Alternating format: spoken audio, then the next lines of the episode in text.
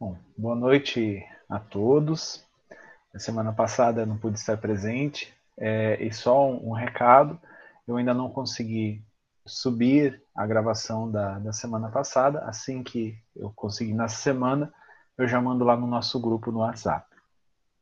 Bom, como a Rita, ela me falou que terminou, né? Vocês terminaram o estudo do capítulo 5 é, da segunda parte na semana passada.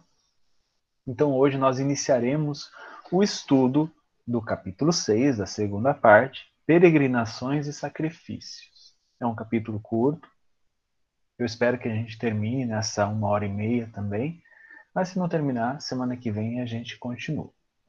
É, antes da gente começar a, a, a, falar dos relatos e das nossas observações, eu só gostaria de mostrar para vocês é, o mapa da segunda viagem é, de Paulo de Tarso. Eu acho que é importante a gente se localizar. É, dessa vez, Paulo de Tarso vai para Tarso, né? É, ali na, na, região do Tauro. Então ele sai de Antioquia e vai para Tarso, depois para Derbe, Listra, Icônio, Antioquia, Troade, é, Filipos, né? Que depois a gente vai ver as epístolas aos Filipenses, Anfipólis, é, Anfípolis, né? E Bereia, Tessalônica e vai chegar em Atenas, que é onde a gente vai parar nesse capítulo, tá? Então, né, a gente até no final desse capítulo a gente vai chegar até Atenas.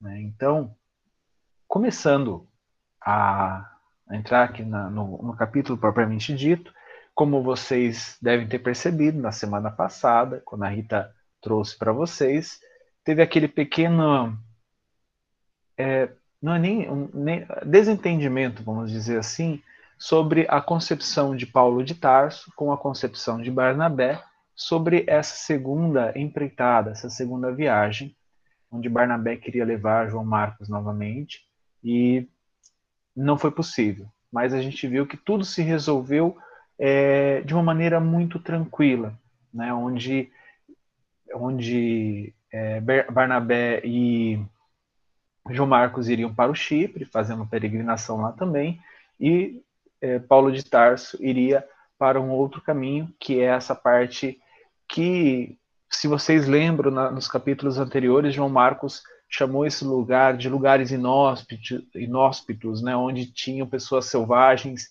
é, que não tinham é, condições de receberem os ensinamentos né, do Evangelho. Bom, essa era a concepção de João Marcos e Paulo é, discordava completamente disso. Quando eles decidiram fazer essa viagem, né, uh, Silas é, foi é, colocado junto a Paulo de Tarso para o acompanhar. Né? O, o, o, o Emmanuel descreve aqui né, que a, a, companhia de Silas ela se harmonizara com suas aspirações ao trabalho. Né? Então, assim, o, o, Silas parecia ser uma pessoa muito calma, muito tranquila, né?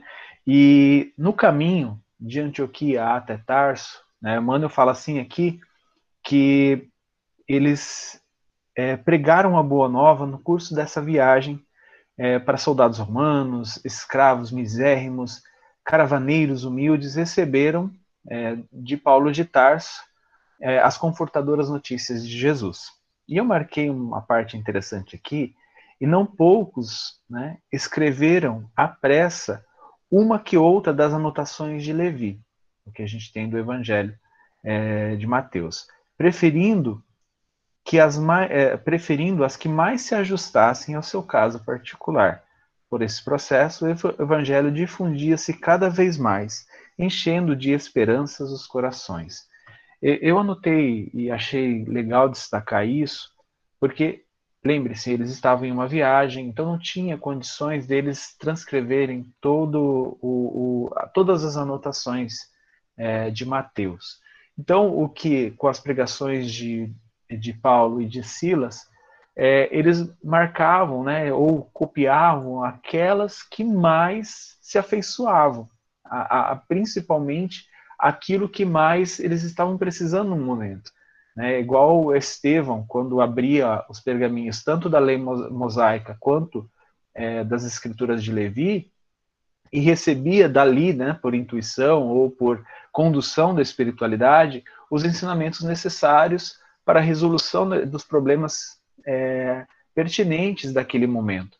Então, aqui essas pessoas faziam isso. Naquele momento, aquilo me chamou mais atenção, é aquilo que eu preciso trabalhar, né? Então, é o que a gente faz, né? Eu já falei nas algumas semanas anteriores, tem algumas mensagens, algumas frases que a gente destaca, deixa de um lugar para a gente ver sempre. Por quê? Porque é isso que a gente precisa trabalhar, isso nos dá um norte, nos dá um caminho, né, para começarmos a praticar o evangelho. Lembrando que essas pessoas estavam iniciando. Existe toda uma, uma necessidade de empenho, de entendimento do evangelho, aplicação do evangelho na nossa vida.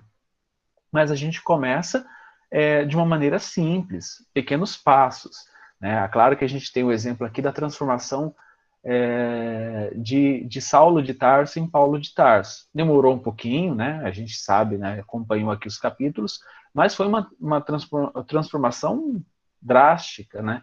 E essas pessoas, esse, essas pessoas humildes, essas pessoas mais simples, elas faziam essas anotações para iniciar o processo da, da evangelização dos seus corações. E uma coisa um pouco no próximo, no próximo parágrafo, ele, é, fala assim, ó, muitos admiravam quando é, Paulo chegou em Tarso, né, que era sua cidade natal, muitos admiravam o conterrâneo, cada vez mais singularmente transformado. Outros prosseguiram na tarefa ingrata da ironia e do lamentável esquecimento de si mesmos. Paulo, no entanto, sentia-se forte na fé como nunca. Então, é com essa, a gente lembra da última vez que Paulo esteve em Tarso, que ele encontrou seu pai, né, foi renegado por seu pai, passou por aqueles é, percalços, né, tanto que desanimou e a Abigail foi lá e com Estevão para dizer não, trabalha, ama, espera e perdoa, né, aquele roteiro fantástico que Abigail traçou para ele. É, Agora Paulo já vem em uma nova, uma nova fase né, da, sua, da sua peregrinação, do seu empenho no Evangelho, onde mesmo essa, essa, essas, como ele coloca aqui, né, a ingrata ironia de, de algumas pessoas, é, isso não abalava mais ele. Ele estava firme na fé. Ele realmente estava é, incorporando as diretrizes do Evangelho na sua vida. E Continuando, né, em noites ao relento, sacrifícios numerosos, ameaças de malfeitores, perigos sem conta foram enfrentados pelos missionários que todas as noites entregavam ao Divino Mestre os resultados da recolta e pela manhã rogavam a sua misericórdia que, que a sua misericórdia não lhes faltasse com a valiosa oportunidade de trabalho, por mais dura que fosse a tarefa diária. É interessante isso porque lá no Evangelho segundo o Espiritismo existe uma instrução do Espírito Santo Agostinho que ele fala, né? Isso é muito famoso no meio espírita, que uma, uma prática que Santo Agostinho tinha, né? Todos os dias, ao se deitar, antes de dormir, em suas preces é, de agradecimento a Deus, ele fazia uma averiguação do seu dia se ele realmente praticou todo o bem que ele podia, ele verificava, né, na, nas suas lembranças, se ele poderia ter feito de uma maneira diferente, uma, algo, né, no seu dia, de uma maneira diferente, mais condizente com o Evangelho. E Santo Agostinho deixa essa instrução, essa mensagem, né, é, essa quase como uma, uma dica para nós. E aqui a gente percebe que Paulo e Silas faziam a mesma coisa. No final, quando ele fala aqui que entregavam ao Divino Mestre os resultados né, daquilo que eles tinham feito no dia, era essa questão. Se eles, naquele dia, eles aplicaram todo o evangelho que eles podiam, é, todos os pens seus pensamentos, as suas atitudes foram condizentes com o evangelho. Então, é, essa entrega a Jesus, né, como verdadeiros tarefeiros do Cristo, que eu acho uma, uma coisa muito importante, né, que eu destaquei aqui, e principalmente né, no início de cada manhã, né, eles faziam essa rogativa a Deus para que o, o empenho no trabalho é, gerasse frutos, né, frutos para eles mesmos e também para a divulgação da Boa Nova.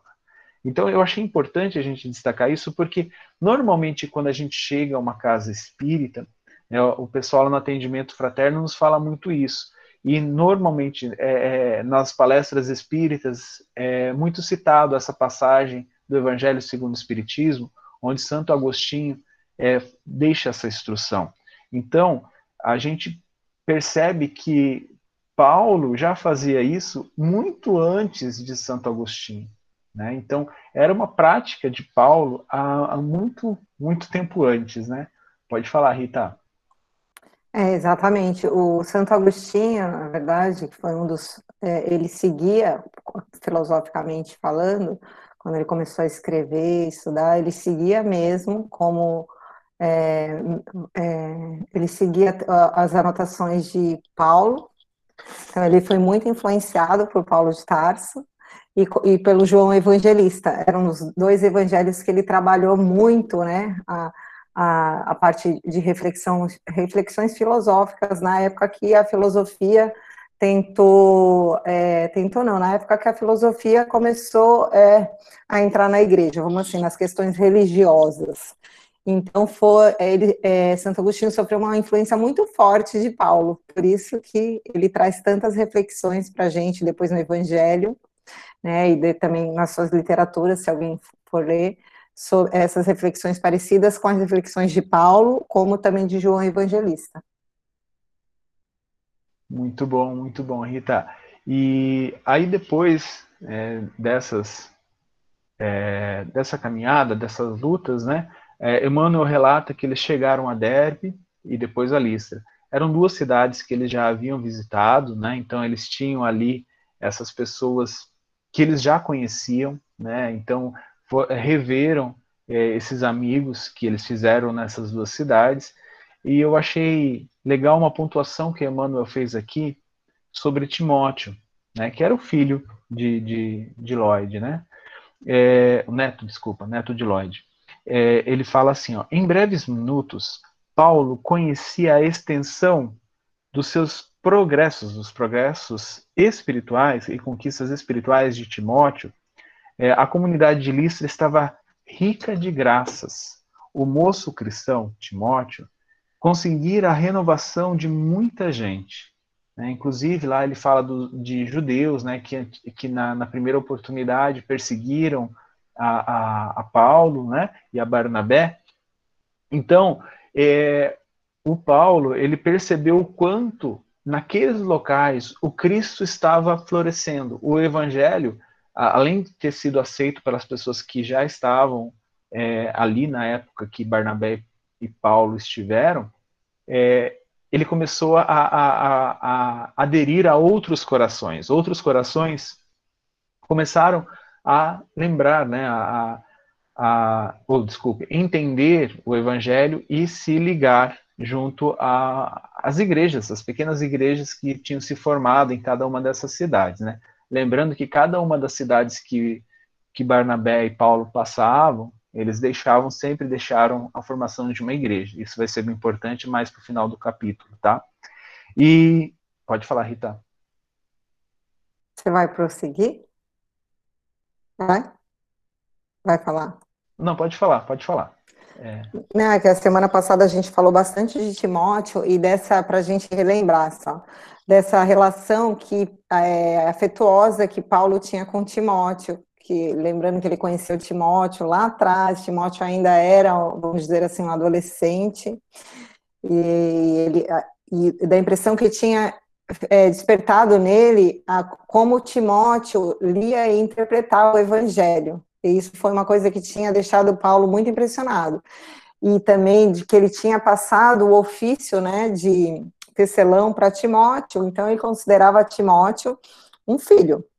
Timóteo para ele era um filho, e aí ele retorna lá, acho que o Juliano vai falar né, das proezas de Timóteo, não sei o que, que Timóteo é, estava fazendo lá na igreja. Então eu, a gente imagina assim o júbilo, né, que Paulo deve ter ficado, porque realmente ele deve ter atestado que a impressão, a intuição que ele recebeu com relação a Timóteo era, era verdadeira, né? A gente imagina isso. Sim, sim. Né, o que ele coloca, né, que eu achei importante destacar, é essa, essa percepção desse progresso e conquistas espirituais de Timóteo. É óbvio, né, como vocês é, viram na semana passada no, no capítulo, essa é, afeição de Paulo com, a, com Timóteo e também o empenho do próprio Timóteo. Né?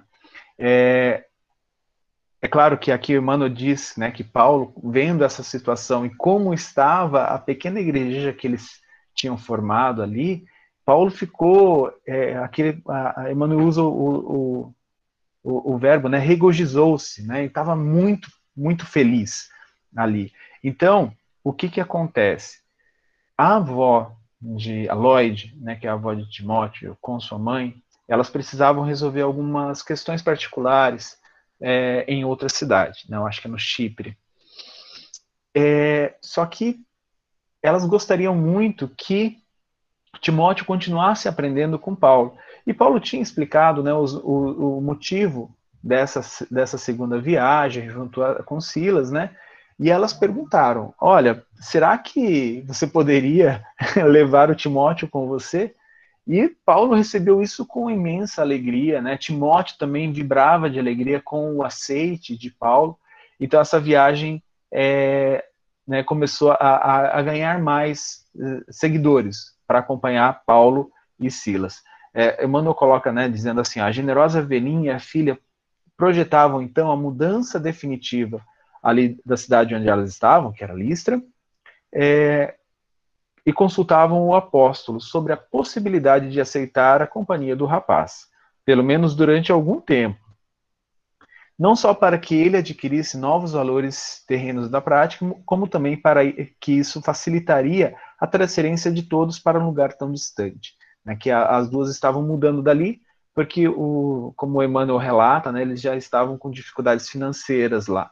Né, então, nessa, nessa, em Chipre, eles, elas conseguiriam resolver essa situação. Como Paulo aceitou, né, é, Emmanuel pontua assim: ó, nas vésperas da partida, Silas entrou prudentemente no assunto e perguntou aos, ao apóstolo, a Paulo, se não era bom alvitre operar a circuncisão do moço.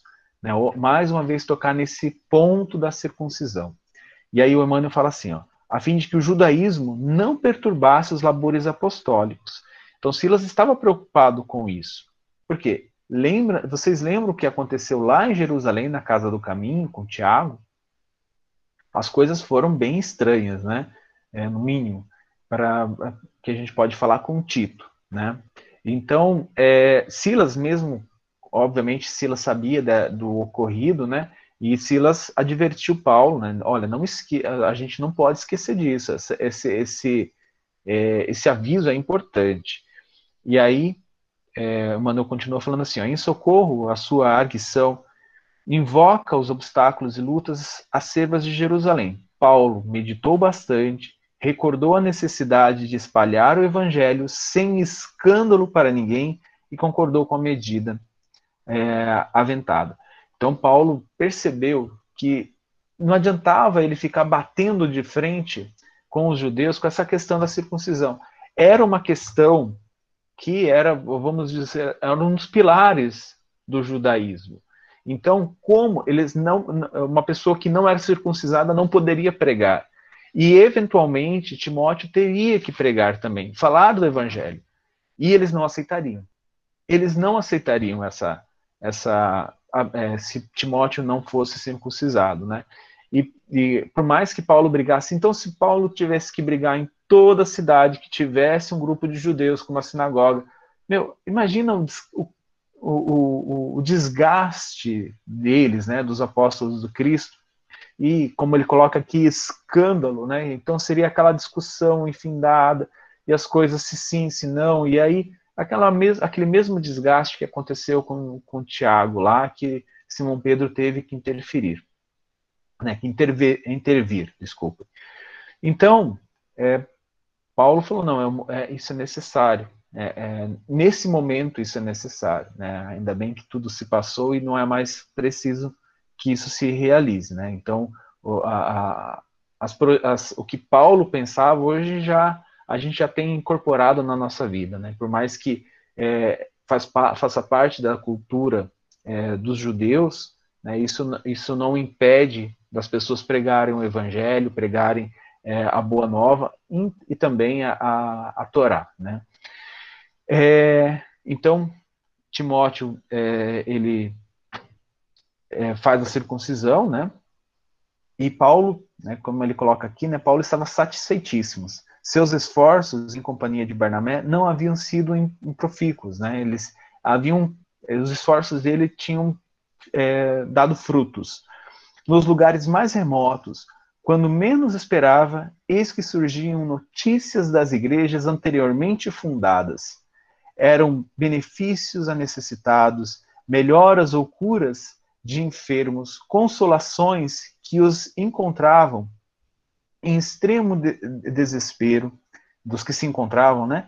O apóstolo experimentava o contentamento do semeador que defronta as primeiras flores como radiosas promessas do campo.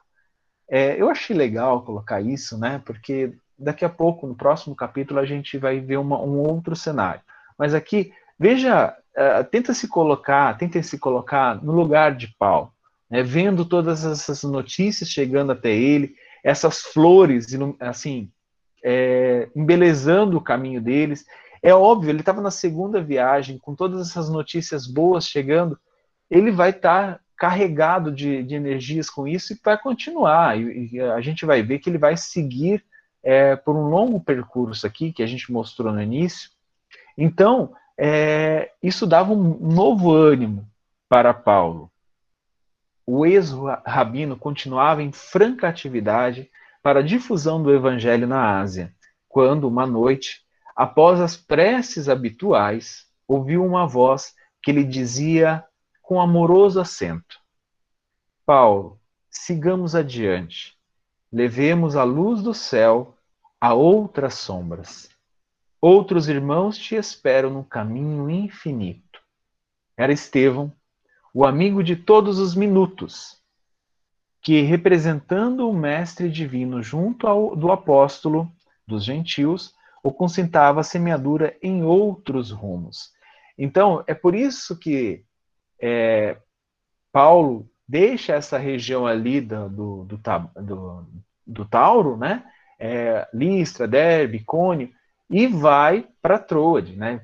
Pensa em ir para Troade. Ele poderia continuar navegando por ali. A gente já vai ver, né? Poderia continuar circundando por ali. A gente já vai ver isso, mas é, ele tomou outro rumo. Por quê?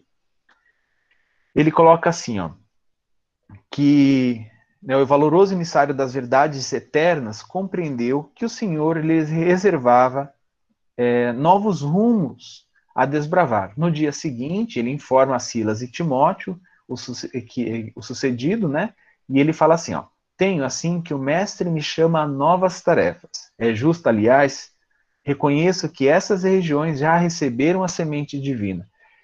Então, ali ele recebeu, é, né, com as notícias, ele percebeu que as igrejas já estavam no caminho do evangelho, já estavam é, recebendo essa luz do Cristo.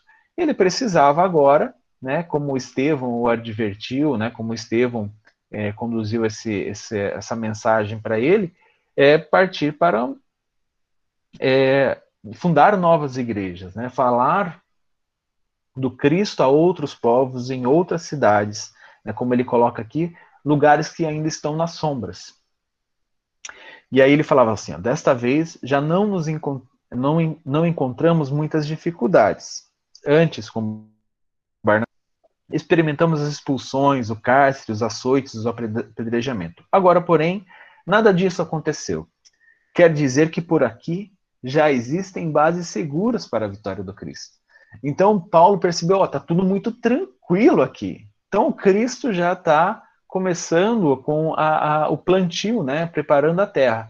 Eu vou ter que, né, a gente conversou sobre isso em alguns capítulos anteriores, que existem aqueles, né, que precisavam ir desbravar. Né? A gente está aqui aproveitando a terra já arada. É, Paulo foi lá desbravar novos caminhos, né? novos é, empreendimentos, vamos dizer assim. Então, decorrido uma semana, lá se foram a pé, procurando a Nícia. E contudo, intuitivamente, Paulo percebeu que não seria ali o novo campo de operações. Pensou em se dirigir a Bitínia, mas, uma, mas a voz do generoso apóstolo interpretava como a do Espírito de Jesus, sugeriu-lhe a alteração do trajeto, induzindo a descer para Troade. Então, Paulo estava pensando em ir para um outro caminho, né, para essa parte da, da uh, aqui, Mícia.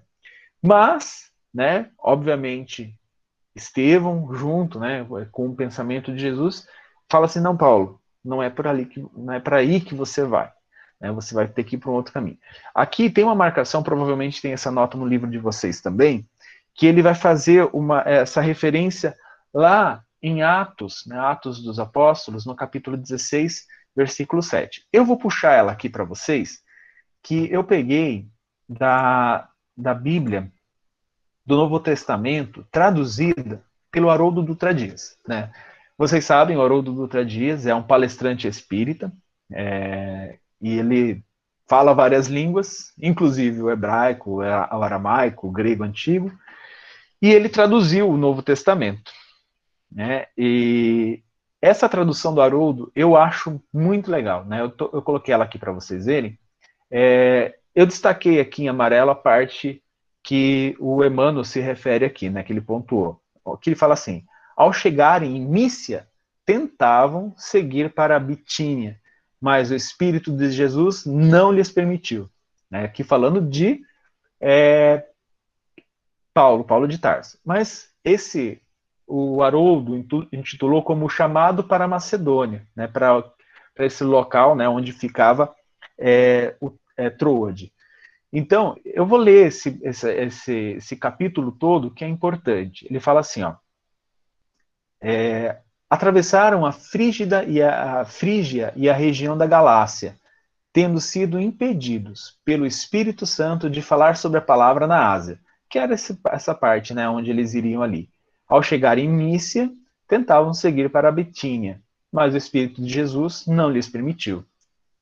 Tá bem pequeno, né, gente? Depois eu aumento isso aqui para mandar para vocês. Passando pela Mícia, desceram para Troade. Numa visão durante a noite, tornou-se visível para Paulo um varão da Macedônia, um homem da Macedônia, que estava de pé, rogando-lhe e dizendo: Ao atravessar a Macedônia, socorre-nos e, como teve a visão, imediatamente buscou dirigir-se para a Macedônia, concluindo que Deus nos tem chamado para evangelizá-los. É, eu acho legal essa tradução do Haroldo, né, que, como vocês podem ver, não sei se está muito pequeno, ele coloca é, depois as palavras e coloca um número para é, o que aquela palavra quer dizer. Né? Lembre-se que a gente está falando aqui de manuscritos que foram traduzidos para o grego, muitas vezes estavam alguns originais em aramaico, e a palavra ela pode ter vários significados,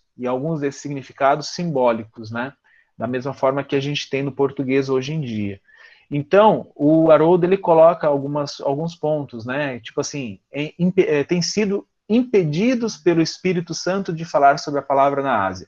Então, Emmanuel coloca assim, coloca assim, é, Emmanuel não, Haroldo fala assim, ó, esse impedidos, ele pode significar impedir, ou pôr obstáculos, ou separar. Então, é, quando a gente vai estudar, a gente precisa entender essa, essa, essa peculiaridade. Então, eu só trouxe isso aqui mais para o título de curiosidade, para a gente ver que esse, esses relatos que o Emmanuel está fazendo aqui, a gente vai encontrar em Atos dos Apóstolos, só que não vai encontrar totalmente é, dessa maneira bonita, né, como se fosse uma novela, como Emmanuel colocou, né, um, nesse romance. E lá no Atos dos Apóstolos, eu já tinha lido isso e nunca tinha me atentado, né, como o Espírito de Deus, né, o Espírito de Jesus, no caso, tinha falado com Paulo ali, né, é, claro, através de Estevão, é, para orientar Paulo de Tarso. Pode falar, Rita. Ô, Ju, só para falar que na, no, na Bíblia do. É, esqueci o nome. De Jerusalém, é que eu gosto também de usar bastante, até porque ela tem um, um uma, vamos dizer assim, ela, ela traz bastante informação histórica, uma, uma bastante informações importantes, assim, é, eu acredito que ela não esteja ligada a nenhum, nenhuma religião especificamente. É, é, tá muito parecido com essa tradução do, do Haroldo, muito mesmo, é só, tá até um pouco mais parecido com a, o que Emmanuel nos traz aqui, que, é, é, que ele fala também dessa, ao invés de falar desse varão, ele fala um macedônio de pé, que é isso que Emmanuel fala, um homem da Macedônia, né, que parecia da Macedônia, e, e então tá muito parecido, e também ele tem todas essas informações aí é, sobre históricas ou de, de interpretação de palavras, esse tipo de coisa, é interessante. Mas o que me chamou a atenção aqui agora, você lendo, já, e eu tinha até grifado isso, é a questão, atravessaram depois da Frígia a região e impedidos que foram pelo Espírito Santo, e depois eles falam o Espírito de Jesus. Você, você prestou atenção nisso? É, eu tinha prestado, e como é, quando é, eu, eu li, eu já tinha lido né, que era Estevão que estava falando com, com o Paulo aqui. Aí quando eu fui lá, já, poxa, já tava fácil, né? Já tava tudo desenhado por Emmanuel, falando, ah, não, foi Estevão que falou, é, foi Jesus que falou para para Paulo através de Estevão, né? Então era aquele aquela contato direto, né? Jesus tem suas obrigações como governador é, divino, mas é claro que estava acompanhando Paulo aí nessa nessa empreitada. É, porque se a gente for trazer aqui, né, o, que, o significado, né, o que, que eles acreditam ser o Espírito Santo, eles acreditam ser o próprio Deus, né, é, e, e, tanto que ele separa aqui em Atos, né, o Espírito de o Deus falou com eles e depois foi Jesus que, que não permitiu. Então é interessante, é uma coisa que eu acho que de repente a gente pode, né, em outro momento, assim, dar uma pesquisada, sei lá, mandar um e-mail para o Haroldo, ver o que, que ele, se ele já pensou alguma coisa, porque é uma informação importante. É só meu ponto de vista, gente. É, e a gente tem que lembrar, né, Rita, que lá Caminho da Luz, quando é, Emmanuel começa a falar que uma comunidade de espíritos é, angélicos e puros designados, eleitos pelo Senhor da vida. Então, assim, Jesus é um desses espíritos eleitos por Deus para representar, né, é, como governador planetário, as suas é, as suas leis, né, o, o, o, o seu amor aqui na Terra. Então, por mais que a gente fale, né, é que ah, é Espírito de Jesus e Espírito Santo, não há diferença assim no, no aspecto de condução do planeta. Né? Então, assim, o querer, o que Deus quer para todos os seus filhos é o que Jesus também quer. Né? Então, essa, essa, vamos dizer assim, essa subordinação né, de Deus para Jesus e de Jesus para a humanidade, ela é totalmente harmônica com com o amor de Deus.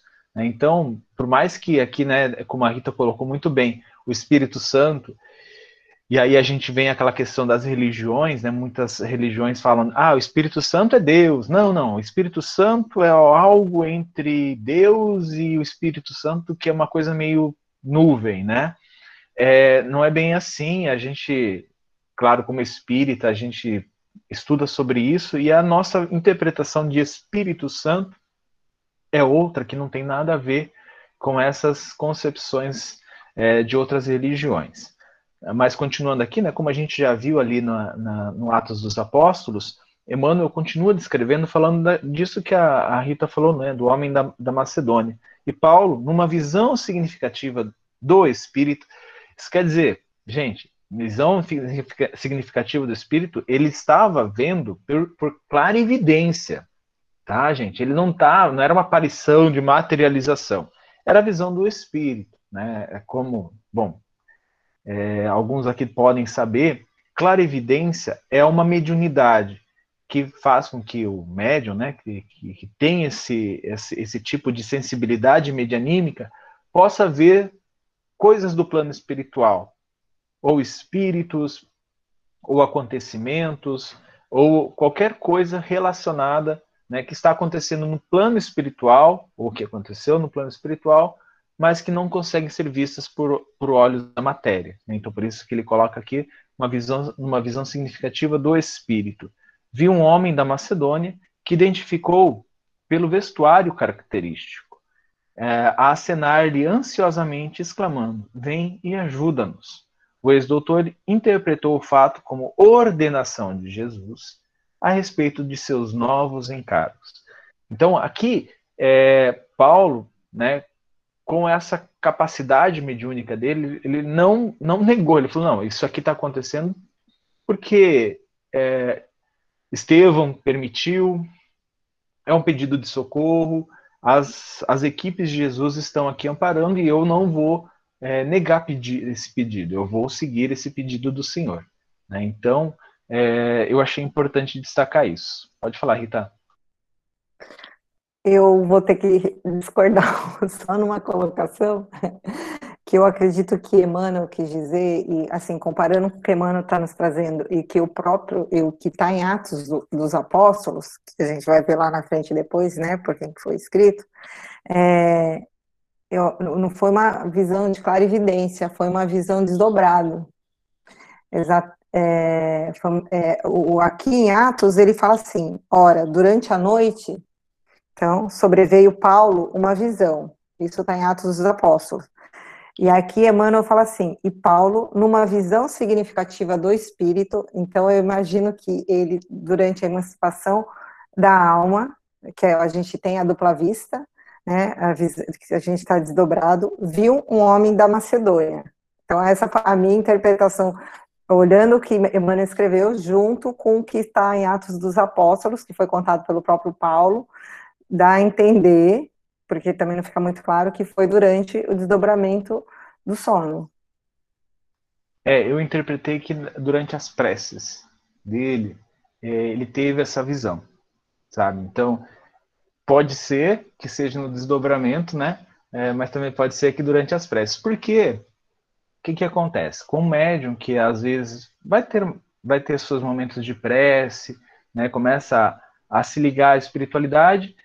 Se o médium tem essa, essa sensibilidade de clarividência, é comum ele ver alguma coisa. Né? É comum ele ter essas percepções. Às vezes a gente fazendo prece aqui, né, no grupo ou aqui no estudo, e médiums de clarividência podem ver coisas fantásticas acontecendo na espiritualidade, né? no, no, no plano espiritual, não sendo aqui na matéria, mas acontecendo. Então, eu interpretei dessa maneira. É um pouco diferente, mas eu também concordo. Pode ser no, no, no, durante o desdobramento, que isso também é bem comum, é bem habitual. Né?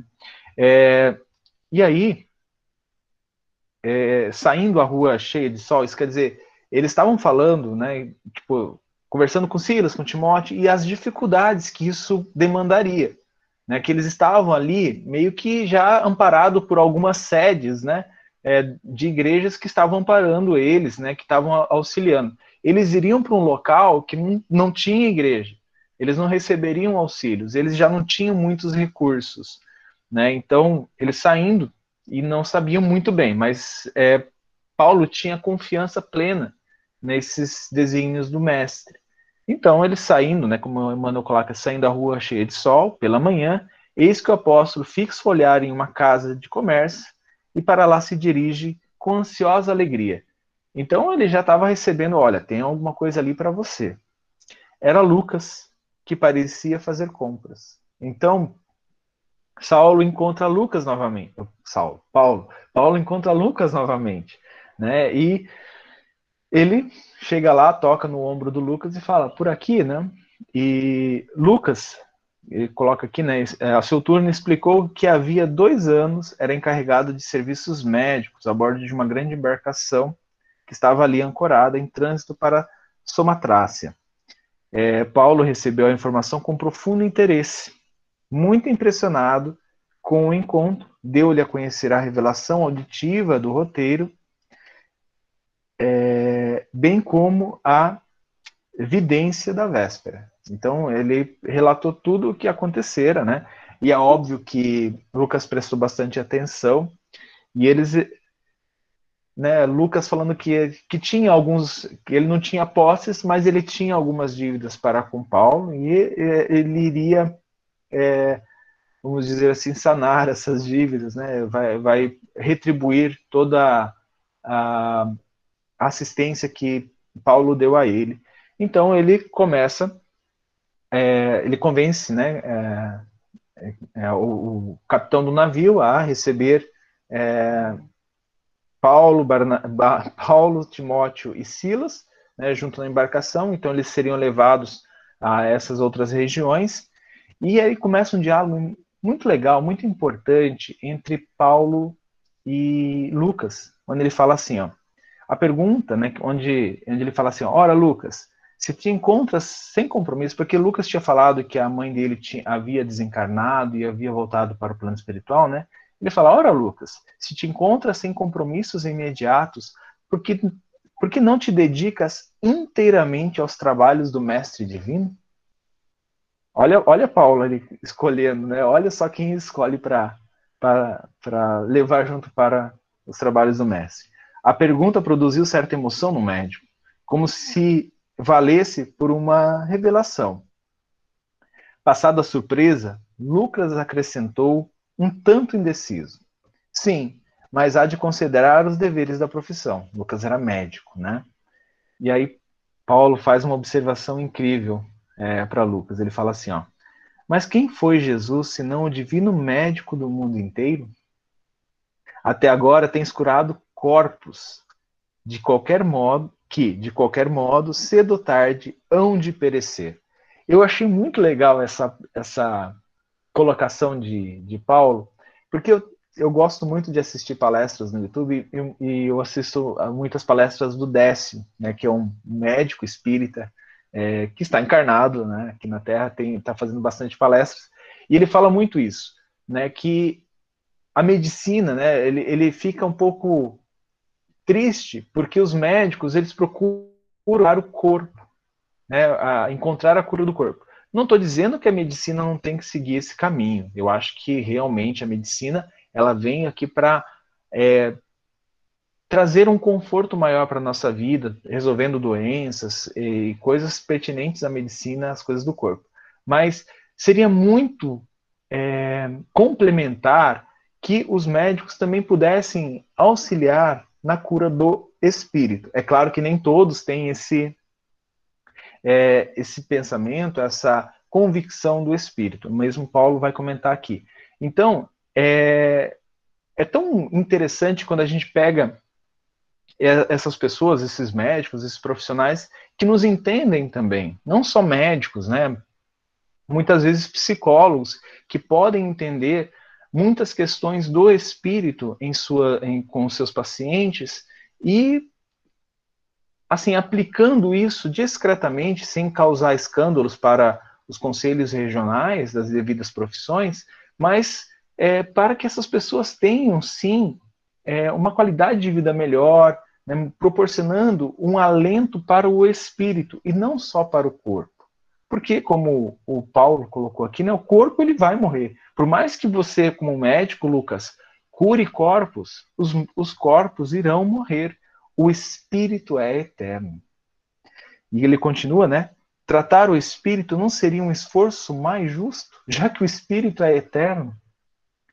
Com isso, não quero dizer que se deva desprezar a medicina propriamente do, propriamente do mundo. No entanto, essa tarefa ficaria para aqueles que ainda não possuem os valores espirituais que Lucas, né, que trazes contigo. Sempre acreditei que a medicina do corpo é um conjunto de experiências sagradas, de que o homem não poderá prescindir até que se resolva fazer a experiência divina e imutável da cura espiritual. Então, a visão de Paulo era muito à frente do, do seu tempo. Hoje em dia, né, o, Décio, né, esse palestrante que me referi, ele fala muito sobre isso, que muitas, muitos planos de saúde, muitas é, é, entidades né, do governo, elas incentivam muito a prática de algo espiritual na sua vida, trazer algo espiritual na sua vida. Por quê? Porque eles fazem pesquisa, eles trabalham com estatística.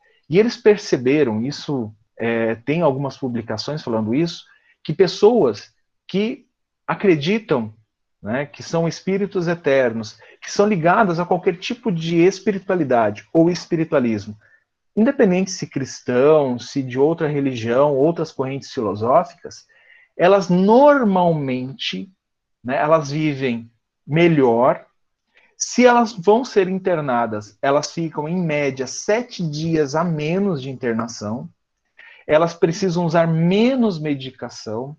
Então, assim, tem um monte de fatores que essas empresas elas vão levar em consideração. Né? Imagina, você ficar sete dias a menos internado, é, para um plano de saúde, isso é fantástico. Né? Se, se, se todos os seus é, clientes tivessem essa espiritualidade, ficassem menos, para ele seria ótimo, porque mais lucro, né? Então, quando é, Paulo faz essas observações para Lucas, Lucas meditando, ele fala para Paulo, né? Tem razão. Né? Então, aí foi onde é, Paulo convida Lucas para se juntar a, a, eles, né? Nessas viagens. E aí onde Lucas pede, né? Para que o capitão é, do navio o, o liberasse por um ou dois anos, porque ele, ele teria necessidades é, individuais para resolver.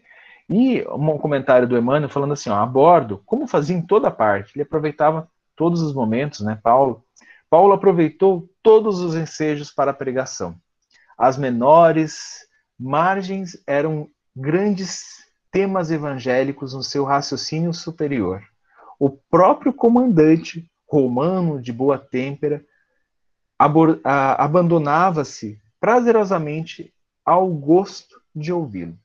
Então, como Cristo, né, que todo, todos os ensinamentos do Cristo, principalmente esses que estão transcritos no, na Boa Nova, no, no, no Evangelho, né, no, no Novo Testamento, é, eles são utilizados com parábolas, com exemplos simples, comparações simples, para que o povo entende, entendesse.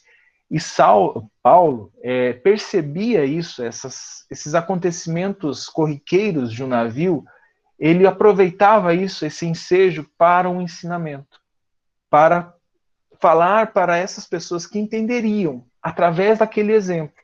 Porque não adianta a gente, é, é, não adiantaria, né, Paulo falar sobre a sublimidade do espírito, ou como se fosse um juiz do sinédrio lá na, na sinagoga, que essas pessoas mais simples não iriam entender. Então, quando o Emmanuel coloca né, o seu raciocínio superior, ele conseguia fazer essas ligações e conseguia, sim, conversar no mesmo, é, mesmo nível, vamos dizer assim, de entendimento dessas pessoas. Foi nessas viagens que Paulo de Tarso travou relações com um grande círculo de simpatizantes do Evangelho, conquistando numerosos amigos citados nas futuras epístolas. Então, foi nesses momentos, né, nessas paragens que esse navio fazia, que Paulo conseguiu conquistar corações e ter grandes amigos, né? É, quando eles é, chegaram, deixa eu ver aqui, eles chegaram, eles estavam se, eles foram é, descansaram dois dias, peraí, eles foram descansaram dois dias em Neápolis, dirigindo-se em seguida para Filipos. Né? Então, quase à porta da cidade, Paulo sugeriu a Lucas e Timóteo se dirigissem por outros caminhos para Tessalônica, onde os quatro se reuniriam mais tarde. Né? Então, aqui, Paulo e Silas iriam para um caminho, Lucas e Timóteo iriam para outro. A Rita está rindo porque eu lembro de uma palestra do, do Haroldo que ele fala né, que era interessante que onde Lucas estava era calmaria. Né? Quando Lucas saía, né, tudo acontecia. Né? Então as pessoas apanhavam, as pessoas eram presas. Né? Então por quê? Porque Lucas não tinha essas expiações a fazer. Pode falar, Rita. É, foi exatamente isso. Eu lembrei que ele fala assim: a gente tem dois caminhos a seguir, o do amor e da dor. Lucas sempre escolheu logo de cara o do amor. Então, Lucas saía, acontecia furacão, desabamento, era açoitado, tudo acontecia com Paulo, né? E com quem estava com ele. E quando Lucas, era só Lucas virar as costas. E aí a gente observa nesse capítulo que, aí, que é isso mesmo, né? Que Lucas e Timóteo vão para um lado e tudo acontece com Paulo. E o coitado do Silas que está ali junto, né? É, é, o começo, né? Porque ainda tem outras histórias que é a mesma coisa. O Haroldo até fala assim: Lucas saía para beber água, parece que a igreja desabava, né? Então é, é só tomar bastante cuidado para com essas é, é, revelações, com essas informações que o Emmanuel traz aqui, né? Então, é, Lucas perguntou, é óbvio, né? Se Timóteo era circuncisado é importante esse, esse, esse, esse ponto, né? A gente percebe o quanto a circuncisão era importante naquela época. Tem até um filme, né, é, que não tem a ver com, com espiritismo, tem a ver com cristianismo, mas ele, ele mostra essa é, insistência da questão do, da circuncisão para se considerar realmente um judeu. Tem vários filmes que relatam isso. O nome desse filme é O Físico, né?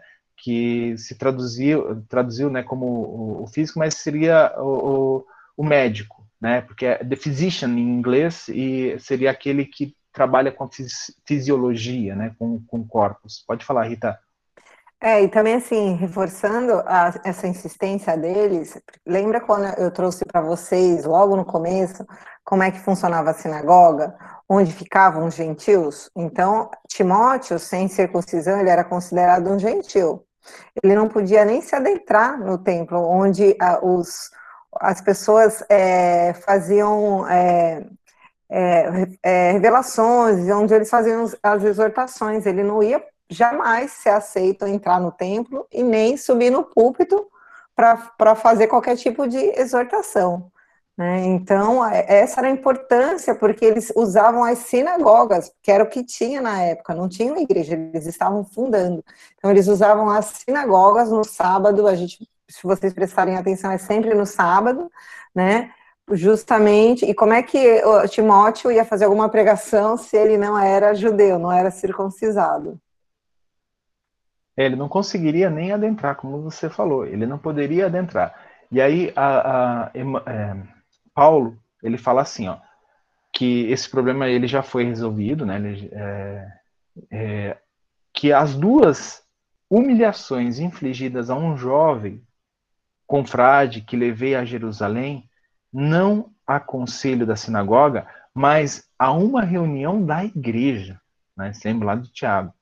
Levaram-me a refletir na situação de Timóteo, que precisará muitas vezes dos favores dos israelitas no curso das pregações. Quer dizer, como a Rita falou, ele vai precisar subir no púlpito e pregar.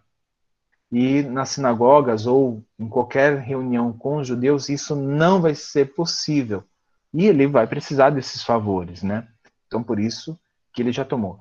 E aí ele coloca assim, ó, até que Deus opere a circuncisão de tantos corações endurecidos, né, ligados, né, essa, é, essa questão da circuncisão é simplesmente a marca da aliança. Então, ele fala assim, ó, que Deus opere a circuncisão em tantos corações endurecidos, é indispensável saibamos agir com prudência, sem atritos que nos inutilizem os esforços. Então, se Timóteo não tivesse sofrido essa a circuncisão, né, tivesse acontecido a circuncisão, ele seria proibido. E todos esses esforços seriam inutilizados. Não, não importando se Timóteo tivesse verdades espirituais incríveis para conversar, para, explicar, para explanar, ele não seria permitido fazer isso. Pode falar, João Maria.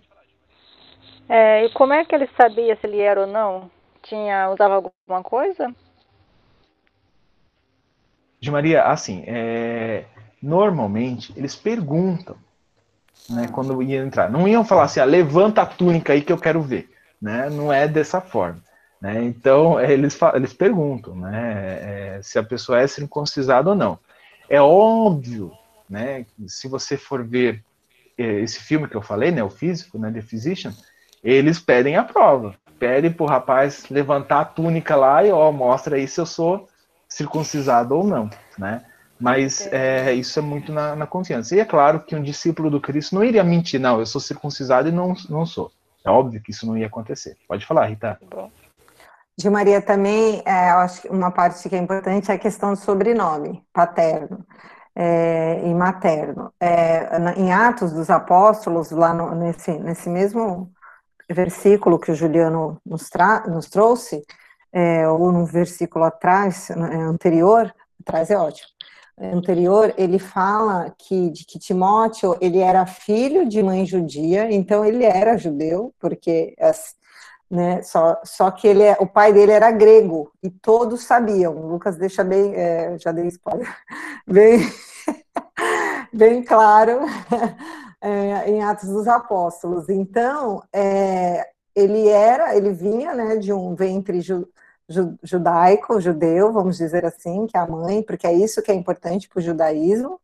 É, mas ele era, o pai dele era grego, então ele não recebeu, não fez o, o, Brit, né, Britzvah, e não recebeu a circuncisão, então ele não seguia os preceitos, vamos dizer assim, judaicos totalmente. Mas era todos ali, principalmente naquela época, a comunidade judaica, e até hoje, eles sabem quem é judeu e quem não é, entendeu? e eles são muito unidos, e a questão do sobrenome, do filho de. Pode ver que a gente, é, em, em, várias passagens aqui, e no Evangelho também, nos outros evangelhos, dos outros evangelistas, eles falam assim, por exemplo, é, fulano de tal, filho de, porque era de algum pai judeu, né, que todos conheciam. Então, era muito, a comunidade era muito fechada, ainda é, né, muito fechada, muito restrita.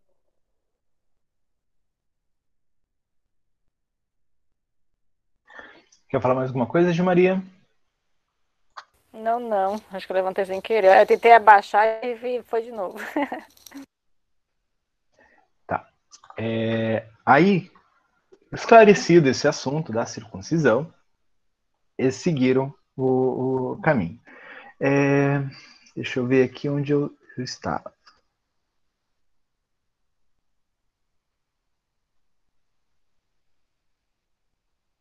Peraí, gente. Deixa eu ver Acho minha, que você estava aqui, ó. Hospedaram-se em um albergue quase miserável. Show? Isso, isso, não, é aqui. Eu só quero ver agora eles saíram da de Filipos, né?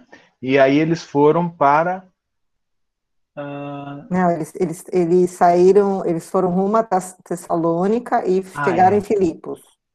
Isso, isso, tá. Bom, deixa eu continuar aqui.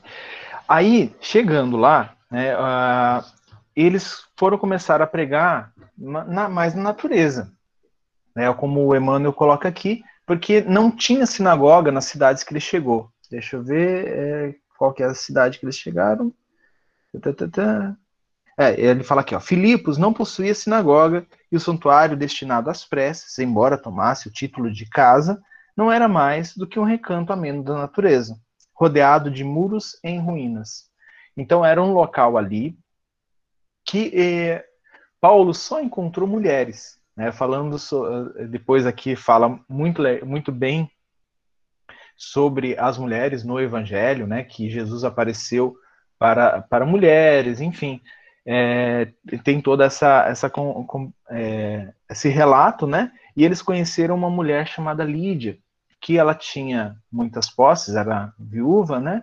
E ela ofereceu a casa dela para fundar a igreja quando é, Paulo e Silas haviam pregado ali nessa cidade. Nessa cidade, né, com, com o, o, o passar do tempo, né, é, muitas pessoas começaram a aderir a essa casa, né, a aderir a, a, a essa igreja fundada, e é ali, é ali, bom, deixa eu ver, é ali que tem a pitonisa, Rita? É. É ela aqui, né? Deixa eu ver. Uhum. Isso. Tinha uma mulher com dons mediúnicos, né, que tinha recebia alguns espíritos e esses espíritos eram muito assertivos, né? Então, assim, as pessoas iam consultar, pagavam as taxas lá e receber conselho. É mais ou menos como uma cartomante dos dias atuais, né? As pessoas pagam para ela lá e ler o futuro, né? Então, essa, essa era uma, como uma pitonisa mesmo, né? Que eram essa, esses oráculos. É, e essa pessoa, essa, essa moça, né? Ela recebia alguns espíritos. Deixa eu ver aqui. Ele fala assim, ó, na mesma, na mesma época, possuía Filipos uma pitonisa que se, eh, se celebrizara nas redondezas. Como, as, como nas tradições de Delfos, suas palavras eram interpretadas como oráculo infalível. Tratava-se de uma rapariga cujos patrões procuravam mecanizar seus poderes, mercantilizar, desculpem, seus poderes psíquicos. A mediunidade era por utilizada por espíritos menos evoluído, evolutivos, né, evoluídos, que se compraziam em dar palpites sobre motivos de ordem temporal, sobre coisas que aconteciam ali corriqueiramente. E aí, essa mulher, né, essa médium, começou a visitar a, a, as reuniões e as exortações de Paulo e de Silas. E ao final de cada uma delas, ela, é, ela incorporava um espírito, e esse espírito falava assim: ó, recebei os enviados de Deus Altíssimo, eles anunciam a salvação. Em outros momentos, falavam que eles eram anjos enviados à terra, e é aquela coisa que exaltava né, é, Paulo e Silas. Como a gente vê nos né, relatos de Emmanuel, Silas estava até gostando daquilo. Né? Nossa, mas tá, tá, ela está facilitando o nosso trabalho, porque ela é muito conhecida, né? ela fala sobre, fala bem da gente, então lota a casa, as pessoas vêm procurar.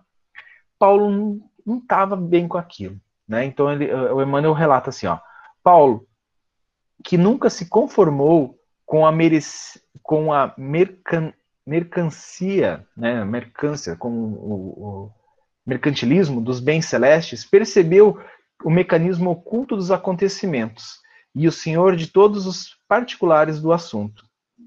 Esperou que a, é, que a visitante do o visitante do invisível novamente aparecesse. Então, desculpa, eu, eu devia ter lido todo o capítulo, mas eu, o que Paulo percebe? Vai lá e percebe, é, né, obtém todas as informações sobre essa menina, essa mulher, sabe que ela é utilizada por patrões que é, o, mercantilizam os seus dons espirituais e sabe que esse espírito que está se manifestando ali é um espírito mistificador, um enganador. Né? Então ele estava ali tendo algum, algum proveito ou simplesmente é, se aproveitando da ingenuidade e Paulo percebe isso. E quando ele percebe isso, né, obtendo essas informações, ele já fica mais preparado. E esperando ele esse espírito manifestar novamente, porque isso aconteceu várias vezes.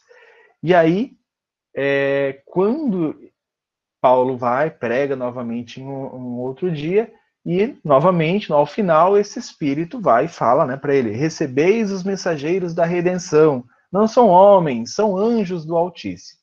Aí Paulo, eu já imagino ele descendo do, da, da, do local onde ele estava pisando fundo, né?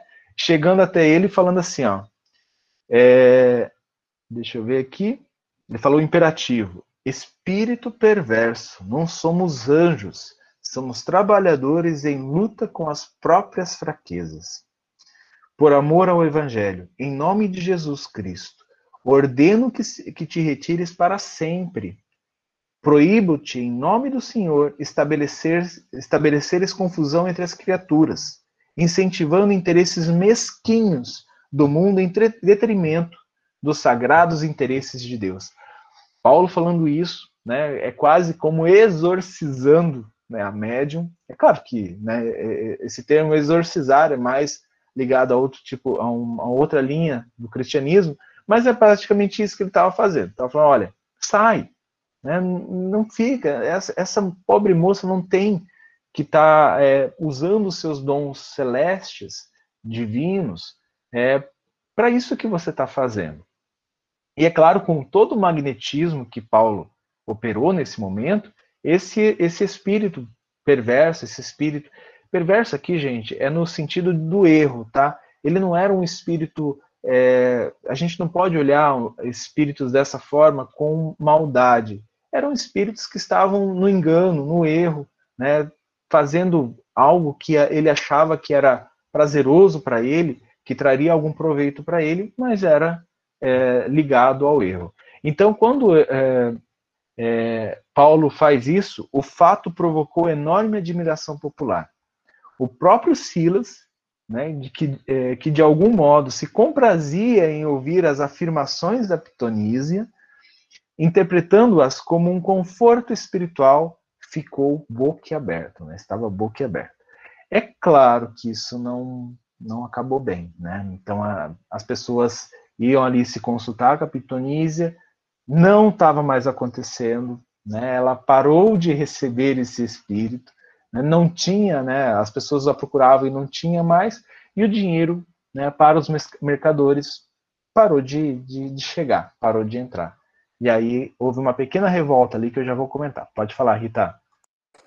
Então, antes de você comentar a pequena revolta, acho que é importante a gente deixar claro a, importância que tinha desse, dessa profetisa, da Pitonísia, né? Da Pitonísia, do oráculo de Delfos, para esse povo grego, porque para eles ela, ela era um, uma sacerdotisa que ela tinha o dom de profecias, de inspiração vindas de Apolo, que para eles eram né, o máximo, e, e, ela que tinha esse contato direto, então as pessoas se consultavam para saber o que iam fazer da vida, tal. Inclusive tem até história para quem conhece de próprio Sócrates se consultou com, com a Pitonísia, né, no templo de no oráculo, oráculo de, de Delfos, enfim, para o povo grego é, era como se Paulo foi lá e expulsou né, essa possibilidade de profecia, de receber esse contato com o que eles acreditavam na época, com que eles acreditavam que eram coisas divinas. Então, isso, por, por isso dessa revolta toda que, né, que o Juliano vai colocar aí na frente, e por o porquê dessa, dessa incompreensão do povo, porque ao mesmo tempo que alguns tinham se convertido, outros ficaram completamente achando um absurdo, né, o que ele fez. É, e a gente tem exemplo disso, né, no próprio início da codificação do espiritismo, em que as pessoas tinham exemplo das mesas girantes e as pessoas iriam, iriam lá, né, consultar-se com os espíritos para falar, ô mesa, é, eu devo casar com fulana de tal? Será que eu devo é, vender minha casa? Né? Com que roupa que eu vou para o baile? Né? Então, eram coisas fúteis, né? Até que chega alguém e pergunta o que é Deus, né? Então, é, as coisas mudam, né? Então, assim, quando Paulo percebe isso, né? Percebe, claro que ele já tinha esse entendimento, Kardec não tinha na época, já tinha esse entendimento do Espírito, sabia, né? Que ele, eu acho que ele via Estevão e Abigail andando ao lado dele, é, e ele percebeu, né, que essa, essa moça ela estava mediunizada por algum irmão é, atinente no erro.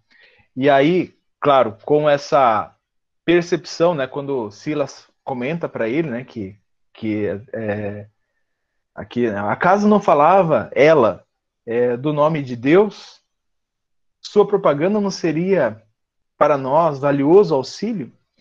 E aí onde, onde Paulo dá uma, uma lição, né, uma resposta muito, muito bem elaborada aqui, ele fala assim, ó, Porventura, Silas, poder-se-á na terra julgar qualquer trabalho antes de concluído?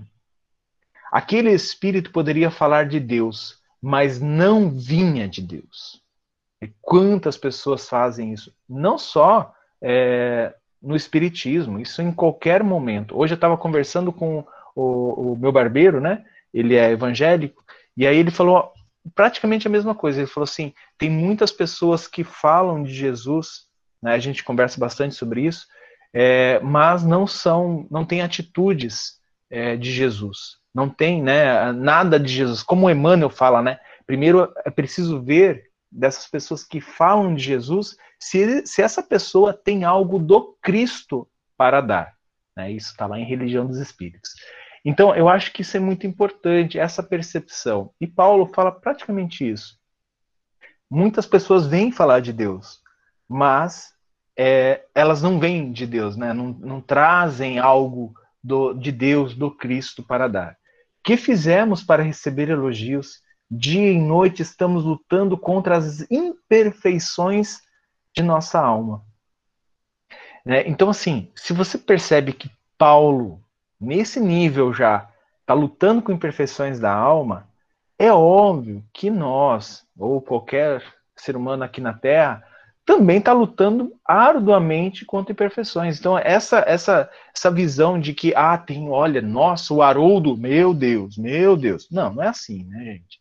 Né, a, a, o Espiritismo né, tem muitos expoentes atualmente, né, Divaldo, mas nada é, nada é, justifica uma adoração como a, essa que Silas estava circundando ali.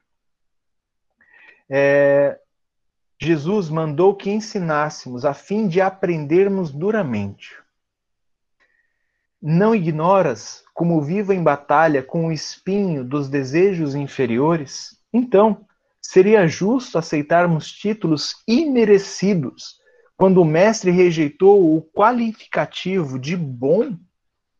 Claro que, se aquele espírito viesse de Jesus, outras seriam suas palavras estimularia nosso esforço, compreendendo nossas fraquezas. Além do mais, procurei informar-me a respeito da jovem e sei que ela é, hoje, a chave de um grande movimento comercial. Então, essa questão aqui, veja, Paulo não ficou somente na, na, na questão que ele percebeu que era um espírito com essa moça. Ele foi averiguar os fatos. Então, nós precisamos tomar, ter a mesma, o mesmo cuidado né? Eu falo nós, principalmente das pessoas aqui que são ligadas à tarefa espírita, né? É, nós precisamos ter muito cuidado com esses espíritos que vêm comunicar conosco, vêm falar conosco, tanto encarnados quanto desencarnados, tá? Então é, é, é muito bom que a gente tenha essa, essa, esse ensinamento que Paulo passou a Silas, a gente também possa lembrar dele, né, nas nossas tarefas, a nossa vivência como espíritas, né? E aí, é, é, é ele fala, é, Silas impressionou-se com os esclarecimentos mais justos, entretanto, dando a entender suas dificuldades para compreendê-lo, né, acrescentou: Todavia, será um incidente uma lição para não entretermos relações com o plano invisíveis? Quer dizer, a gente não deve ter comunicação com com espíritos, né, com o plano espiritual, e olha o que Saulo, Paulo responde. Gente, eu vou continuar chamando ele de Saulo eh, até o final desse estudo, tá? Como pudeste chegar a semelhante conclusão? O cristianismo sem o profetismo seria um corpo sem alma. Se, se fecharmos a porta da comunicação com a esfera do Mestre, como receber seus ensinos? Aqui ele não está falando só, ah, a gente tem que receber direto do Cristo. É a esfera do Mestre. Todos aqueles prepostos de Jesus que vêm trazendo algo do Cristo para dar. Os sacerdotes são homens, os templos são de pedra. Que seria de nossa tarefa sem as luzes do plano superior? Do solo brota muito alimento, mas apenas para o corpo. Para a nutrição do espírito é necessário abrir as possibilidades de nossa alma para o alto e contar com o amparo divino. Nesse particular, toda a nossa atividade repousa nas dádivas recebidas. Já pensaste no Cristo sem a ressurreição e sem o intercâmbio com os discípulos? Né? Eu também não vejo sentido. Ninguém poderá fechar as portas que nos comunicam com o céu. O Cristo está vivo e nunca morrerá. Conviveu com os amigos depois do Calvário em Jerusalém e na Galiléia. Trouxe uma chuva de luz e sabedoria aos cooperadores galileus no Pentecostes. Chamou-me às portas de Damasco. Mandou um emissário para a libertação de Pedro. Quando o generoso pescador chorava no cárcere. Então, é uma coisa interessante, né? É, eu ouvi de um, de um espírita há muito tempo, né, que, que é espírita há muito tempo, de berço espírita, ele falou que ele tem uma preocupação, que muitas casas espíritas é, estão fechando a porta para o espírito. Seriam casas espíritas sem espíritos. Gente, olha o que Paulo está dizendo aqui, né, dessa necessidade da gente ter corriqueiro. Né? Amanhã, fazendo merchan aqui, amanhã na minha palestra, vou falar sobre materialistas, é, Emmanuel, no Religião dos Espíritos, ele fala que o futuro pertence ao espírito. Então, assim, como nós, casas espíritas, vamos fechar as nossas portas para espíritos? Se nós somos seres imortais, o que vai. A matéria vai ficar cada vez mais rarefeita até um dia a gente se livrar dela. E o que vai sobrar? Espírito. Então, é, vamos tomar muito cuidado, vocês que estão iniciando nessa seara espírita, que espírito, espiritismo, ele não é sinônimo de, de, de, uma, de um ceticismo ou nada desse tipo, mas sim que o intercâmbio ele é possível e ele é até preferível né, por to, por, pelo Cristo e por todos os, os seus prepostos, né, para que a gente pudesse receber essas informações diretamente deles. Pode falar, Rita. Esse é um assunto que eu acho muito importante, porque é uma coisa que eu sempre afirmei, assim, né? Fazer espiritismo sem espírito, né? sem esse intercâmbio. É, eu, eu sempre que posso, eu consulto os espíritos, né? Não, lógico, para as coisas do dia a dia, assim, né, fúteis, não. Consulto com questão à palestra, sabe? Quando eu estou com dúvida na palestra, eu, eu, eu consulto mesmo, entendeu? Ou se eles não quiserem responder, eles não respondem. Mas, mas eu acho que a gente precisa, como o Paulo falou aqui, o mais importante, como é que a gente vai seguir uma luz, né? Ter um norte, mesmo. É, exatamente, cara. Tem muita casa espírita, né, que, que acha que tá, não sei o que, que eles pensam, né? Imagino que seja que estão incomodando, enfim. Mas a gente precisa desse intercâmbio com, com espíritos que já venceram, que já passaram por essas dificuldades que nós passamos agora, para nos instruírem. Obviamente que não vão dar o roteiro para a gente, que aí seria muito fácil, né? A gente não teria conquista nenhuma. Mas para iluminar o nosso coração. É. A Cássia está falando que o Frank que é o Frank, que é um dos é, que já desencarnou, que é um dos fundadores da casa, ele combatia bastante essa, essa questão aí, ele lutava bastante com, com essa questão. É, e uma coisa assim, e essa consulta aos espíritos, eu acho que é, o melhor exemplo é Estevão, né? Quando ele consultava a Torá, né, o Antigo Testamento, e consultava é, depois as escrituras, né, as anotações de Levi. E nós fazemos isso. Né? Eu, eu também, às vezes, eu, eu recebo algumas turbulências na minha vida e eu acabo consultando. Né? Eu tenho um autor espiritual que eu adoro, que é Emmanuel, então eu vou lá no Religião dos Espíritos, vou lá no Pai Nosso, abro aleatoriamente, né? falo, ó, escolha um capítulo aí para mim, né? O meu problema é esse né, me ajudem. Aí eu abro e o negócio vem falando exatamente do problema, né, exatamente como aconteceu com Estevão em, em, em duas oportunidades ali no, aqui nesse livro. Mas é, essa consulta é muito importante, né? essa vivência com os espíritos, essa proximidade. Gente, não tenham medo de espíritos. Tem, eu espero né, que tenham os mentores de vocês aí perto de vocês, sempre ajudando. Né? É, a Cássia colocou algumas coisas aqui, eu vou ler. Ela falou assim, ó, é, que o Frank né, sempre dizia que tínhamos que, que ter sim a palavra né, da, dos espíritos, do plano espiritual, sempre, né, a todo momento. É, sempre achamos é, quando procuramos. Né? Então, quando a gente está ligado ao nosso mentor, né, pedindo a Jesus ou, ou aos seus prepostos que nos auxiliem, eles vão estar ali. Né? A mesma coisa no nosso evangelho no lar. Quando a gente marca um dia certinho e cumpre isso, eles estão sempre lá como forma de compromisso.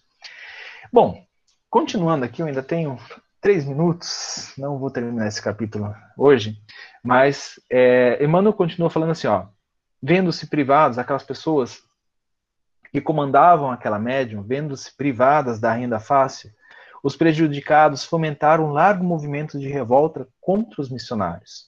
Espalhavam-se boatos de, de que é, de que Filipos, em virtude da audácia do pregador revolucionário, fora privada da assistência dos espíritos de Deus. Os fanáticos exaltaram-se. Então é exatamente isso que a Rita falou.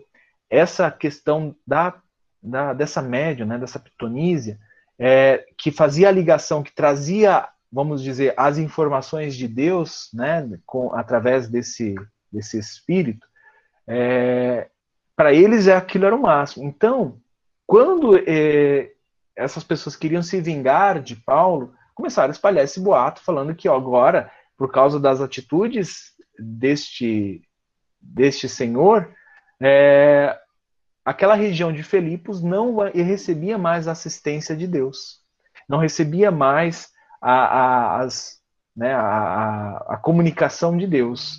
E aí começou né, aquilo que a gente leu aqui no capítulo. É, Silas e Paulo foram presos, açoitados, né, é, sofreram muitas agressões, e aí eles foram para o cárcere, e é interessante, né, foi aqui, deixa eu ver, que... Pode falar, Rita. Hoje, é, eu acho que, que é importante também a gente ressaltar que naquela época eles foram, na verdade, acusados de proselitismo que é a tentativa de esforço contínuo de, de tentar converse, converter alguém. Que naquela época, para os romanos, né, eles não se importavam com os judeus, de, que, dos judeus é, exercerem a sua religião, eles só não podiam aliciar ninguém, né? Nem os judeus e nem os, os romanos, ou os cristãos. E, e, e, o cristianismo ele enfrentou muita dificuldade por isso, porque os judeus eles não ficavam tentando conver, converter ninguém, né? Até porque você só é judeu nascendo judeu. Já o cristianismo, não, veio essa, essa, esse processo de evangelização. E por isso que sofreu tantas acusações de prosetilismo, que foi o caso que aconteceu aí em Filipos. Muito bem lembrado, Rita, muito bem lembrado. E o que aconteceu, né? É, eles estavam lá no cárcere, veio uma tempestade, as portas se abriram, né? Paulo e Silas, com as dores dos açoites, não conseguiam dormir, estavam em oração, e aí as pessoas, os outros presos ali estavam interessados naquilo que é, Paulo estava conversando com Silas nas orações, né?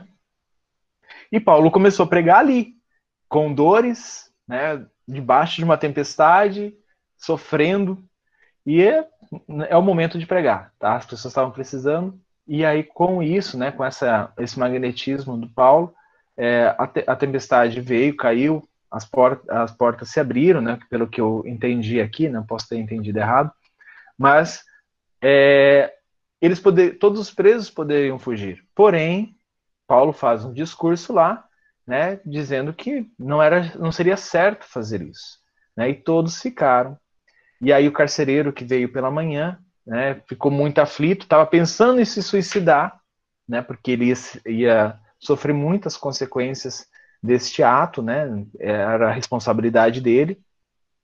É onde ele é impedido por Paulo, que é, mostra que todos ainda estavam ali, ninguém fugiu. Então o carcereiro ficou muito agradecido. Ele cuidou das feridas de, de Paulo e de Silas, e com tudo que aconteceu, eles é, receberam a liberdade. Porém, eu achei muito interessante isso. É, Paulo utilizou da sua autoridade né, para garantir que é, essa perseguição não aconteceria novamente com a igreja que estava se formando ali em Filipos, né, na casa de Lídia. E ele utilizou da sua autoridade, falando que ele era cidadão romano, né, lembrando que o cidadão romano era diferenciado nas conquistas dos territórios conquistados por Roma, e ele exigiu a presença dos juízes ali. Ele se recusou a ser libertado e exigiu a presença dos juízes. E Emmanuel relata assim, ó, Logo nas primeiras horas, os juízes filipenses são informados dos fatos. Cheios de temor, mandaram libertar os pregadores, mas Paulo, desejando oferecer garantias ao serviço cristão que se iniciara na igreja, fundada na casa de Lídia, alega a sua condição de cidadão romano, e aí ele vai lá e fala: olha, vamos negociar aqui, negocia e consegue, né, com, com, é, com essa negociação, que os juízes ali não interferissem mais na casa, na, na igreja, na pequena igreja que estava se formando. Gente, eu vou parar por aqui, porque já são é, oito e meia. Na semana que vem eu devo utilizar mais ou menos 45 minutos, Rita. Eu espero. Não, tá bom, mentira. Uma meia hora. Vamos negociar. É, então, a semana que vem a gente continua esse capítulo, tá? Não, tem bastante coisa para falar de Atenas. Não, nem, nem, ah, nem, não. você separou, porque eu tô falando assim, gente, tem 12 minutos só aqui, tá marcando no meu. Não, tem muita coisa para falar do Vai. acontecimento de Atenas. Nem vem com essa, não. Alguém gostaria de fazer a prece ou algum comentário sobre o que nós vimos hoje?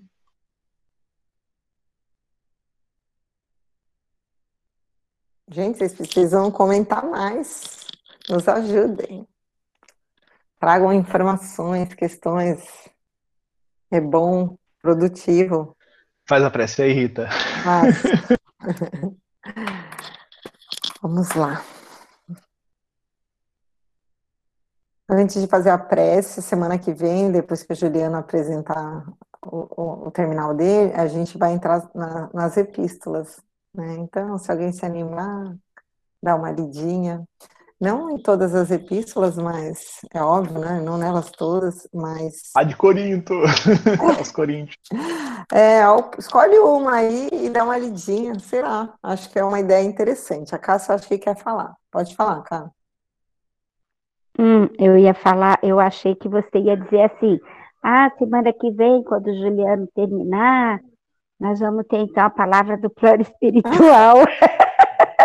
Podemos também, né? Acho que a gente pode tentar depois, né? Depois que falar das epístolas, que eu tenho certeza que a inspiração é. vai estar alta, né? Né? Tá bom?